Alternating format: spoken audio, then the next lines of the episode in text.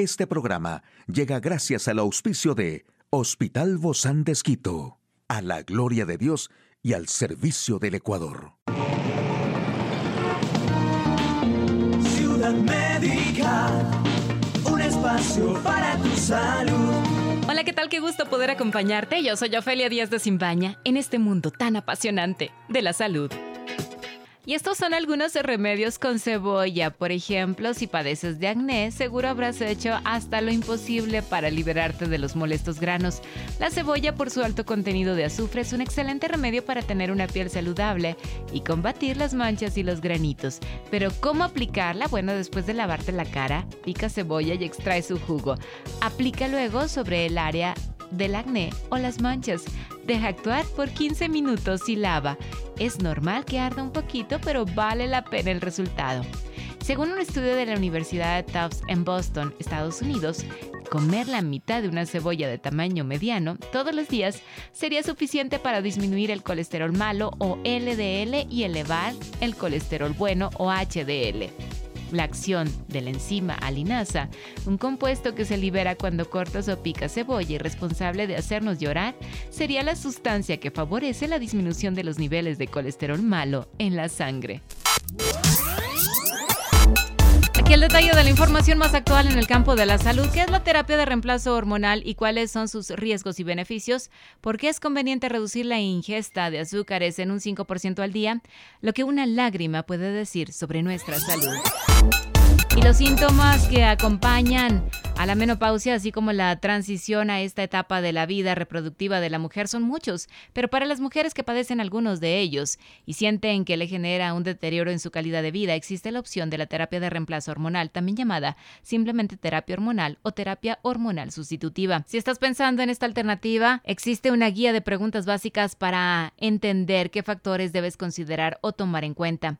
Los ejercicios con pesas, el sedentarismo, las caminatas rápidas o el tenis también ayudan a mantener los huesos fuertes. Otros medicamentos como tibolona, que funciona imitando la actividad del estrógeno y la progesterona, o ciertos antidepresivos pueden ayudar, pero estos también pueden tener efectos secundarios. Es posible que hayas escuchado hablar de las hormonas biodénticas. El Servicio Nacional de Salud de Reino Unido, por ejemplo, no las recomienda porque no están reguladas y no está claro qué tan seguras son.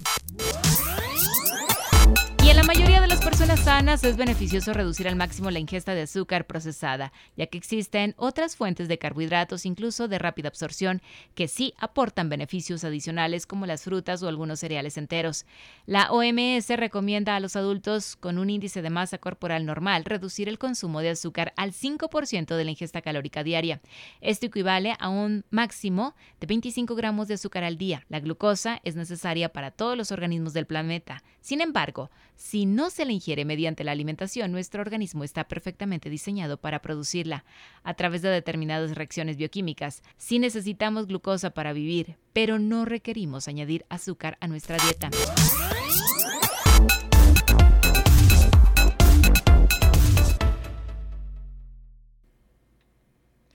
Bueno, y normalmente consideramos las lágrimas como un fluido que sirve para mantener húmedo el ojo y transmitir sentimientos. Así podemos llorar cuando hace mucho frío, cuando se nos mete algo en el ojo o cuando estamos muy tristes o muy alegres. También puede faltar si padecemos el síndrome del ojo seco. Estas son algunas de las circunstancias en las que las lágrimas nos dan información sin necesidad de analizarlas. Sin embargo, cuando las examinamos con detalle utilizando todas las tecnologías que tenemos a nuestra disposición, como los análisis de proteínas o de las grasas que tienen disueltas nos proporcionan importantísimos datos sobre el funcionamiento de nuestro organismo. Tras ponerse a prueba en el laboratorio con lágrimas de pacientes, los investigadores han identificado marcadores relacionados con el cáncer de mama, aunque no han sido testeadas directamente en personas. El diagnóstico precoz de enfermedades a través de biomarcadores podría marcar el futuro de la biomedicina y las lágrimas nos pueden dar las claves para poder predecir dolencias de forma no invasiva, pero aún necesitamos más investigación. Hoy en Médico Directo hablaremos de la legionela. ¿Quiere saber usted más? Hablaremos de esto en un momento. Una charla amigable con nuestro invitado. Hoy recibimos con muchísimo agrado a la doctora Dayani Martínez. Ella es médica familiar del Hospital Bozán de Esquito una gran investigadora, una gran amiga, quien siempre le gusta estar al día con estos temas. Muchas gracias, doctora, por acompañarnos. Bienvenida. Gracias, Sofe. Gracias por tu presentación y gracias por la invitación. Sí, doc, porque usted está al día, ¿no? De todo esto que está sucediendo. Siempre le llegan esos temas y le gusta a usted mucho investigar. Creo que también está estudiando algo de, investigación en, el campo de la salud. Sí, exactamente. Sí, sí, me gusta y, creo que esa es la actividad cotidiana de los profesionales de la salud que tenemos que conocer que y reconocer que lo que sabemos hoy mañana ya puede estar obsoleto, entonces hay que estar en constante pendiente de la información. Claro. Y nos ha pasado ya, ¿no, Doc? Con usted misma y con muchos cuando empezamos hablando de, me acuerdo cuando empezamos, siempre me acuerdo cuando estoy aquí, cuando empezamos hablando del COVID. Y decíamos, esto es la verdad hoy, no sabemos qué pasará y luego, mira, se comportó como una pandemia. Y justo para hablar, por, lo que menciona el COVID, menciona el virus, solo quería aclarar, Ofe, que la legionela es una bacteria, y no es un virus. Okay.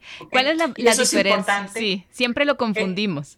Eh, desde el punto de vista, vamos a hablar que desde el punto de vista práctico, eh, son microorganismos diferentes, los virus son otro tipo de, de microorganismo y las bacterias otro tipo de microorganismo, pero en la práctica específicamente para ya concentrarnos, por ejemplo, en tratamiento, en los virus no tenemos, no, no hay la necesidad de usar antibióticos y vamos a hacer una comparación, una comparación muy burda entre COVID y legionela en ese sentido, entonces nos enfocamos en que siempre estamos transmitiendo el mensaje que eh, salvo la condición de una sobreinfección por otra, otro germen como una bacteria, el COVID no requiere un tratamiento antibiótico. En cambio, la legionela, que eh, si es una bacteria, ahí se interviene un tratamiento antibiótico. Entonces, eso es una eh, diferencia importante ahora cuando estamos diciendo que vamos a hablar de la legionela, que es una bacteria. Claro, y justamente en Argentina, Doc, hace unas semanas atrás, pues en particular se desbordó este tema, inclusive hubo seis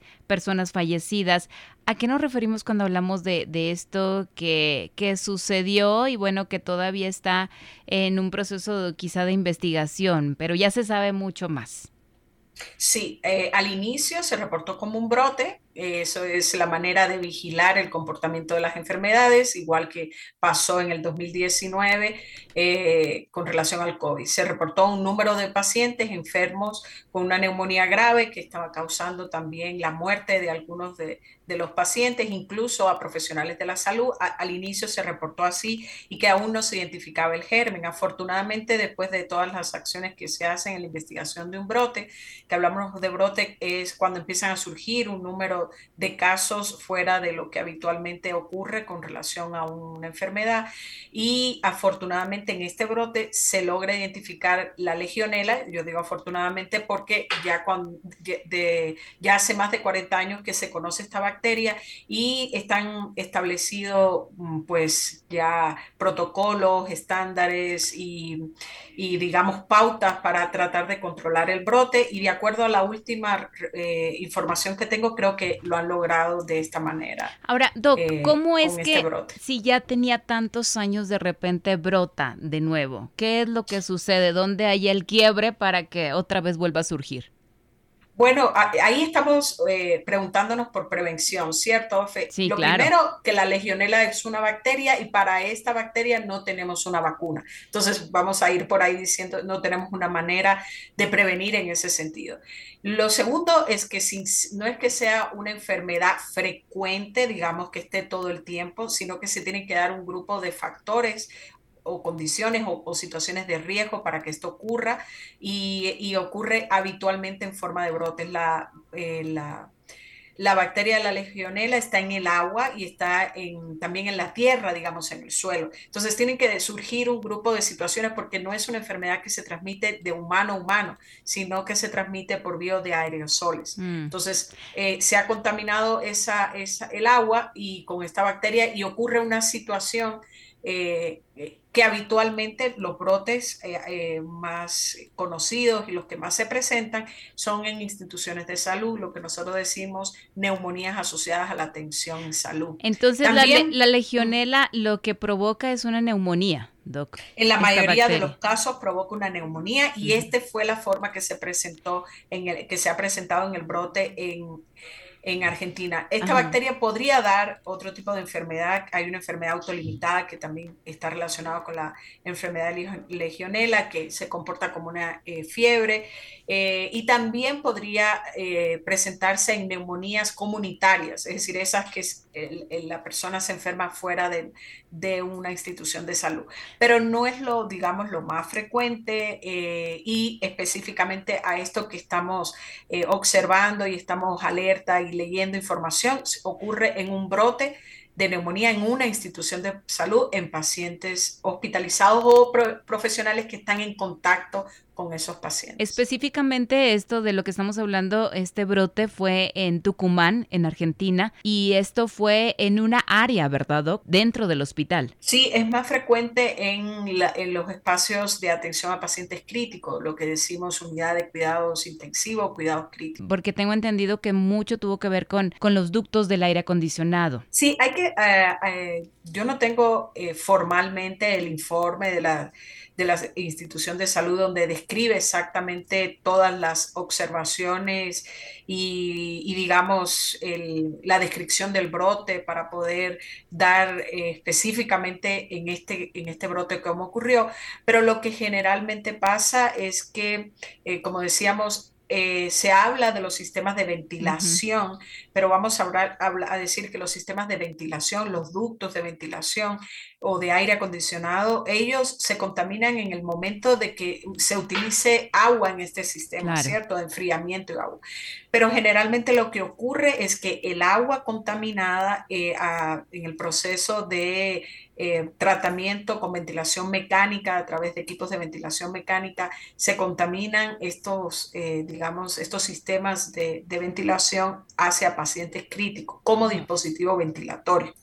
Entonces ahí se ocurre, en este proceso de, de tratamiento para mejorar la ventilación de los pacientes, ocurre la aerolización y entonces eh, entra la bacteria en el organismo del paciente. Es decir, do que todos de alguna manera podríamos estar expuestos cuando entramos en un sistema de, ventilación de este tipo y no hay, una buen, eh, no hay un buen lavado? Sí, no hay un buen sistema de, digamos, de mantenimiento, de seguimiento y de prevención. Incluso, eh, no en este brote, pero digamos, hace más de 40 años que se describe esta bacteria, justamente fue en la investigación de un brote en una eh, reunión de, veteranos en los Estados Unidos, y por ahí viene su nombre, y, justamente fue en una reunión de este tipo y, tuvo que ver con este sistema de ventilación usando, porque no, importante, por ejemplo, el aire acondicionado de un auto no requiere el agua, entonces ahí no, no, no vamos a entrar a, tener un riesgo eh, que se montó un paciente ahí, entonces me voy a contaminar yo con ese paciente.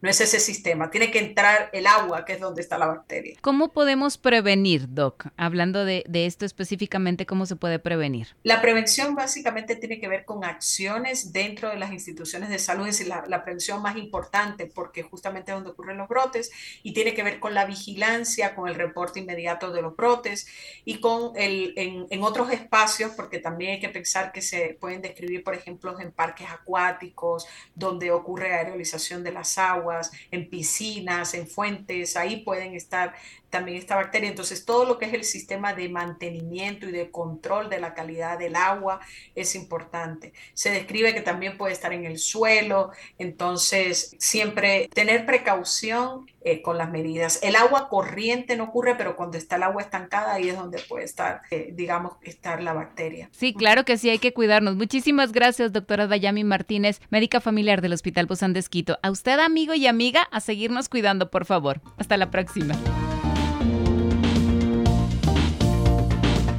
Espacio para tu salud. Puedes escuchar de nuevo este programa en hcjb.org. Este programa llegó a usted gracias al gentil auspicio de Hospital Bozán de Esquito, a la gloria de Dios y al servicio del Ecuador.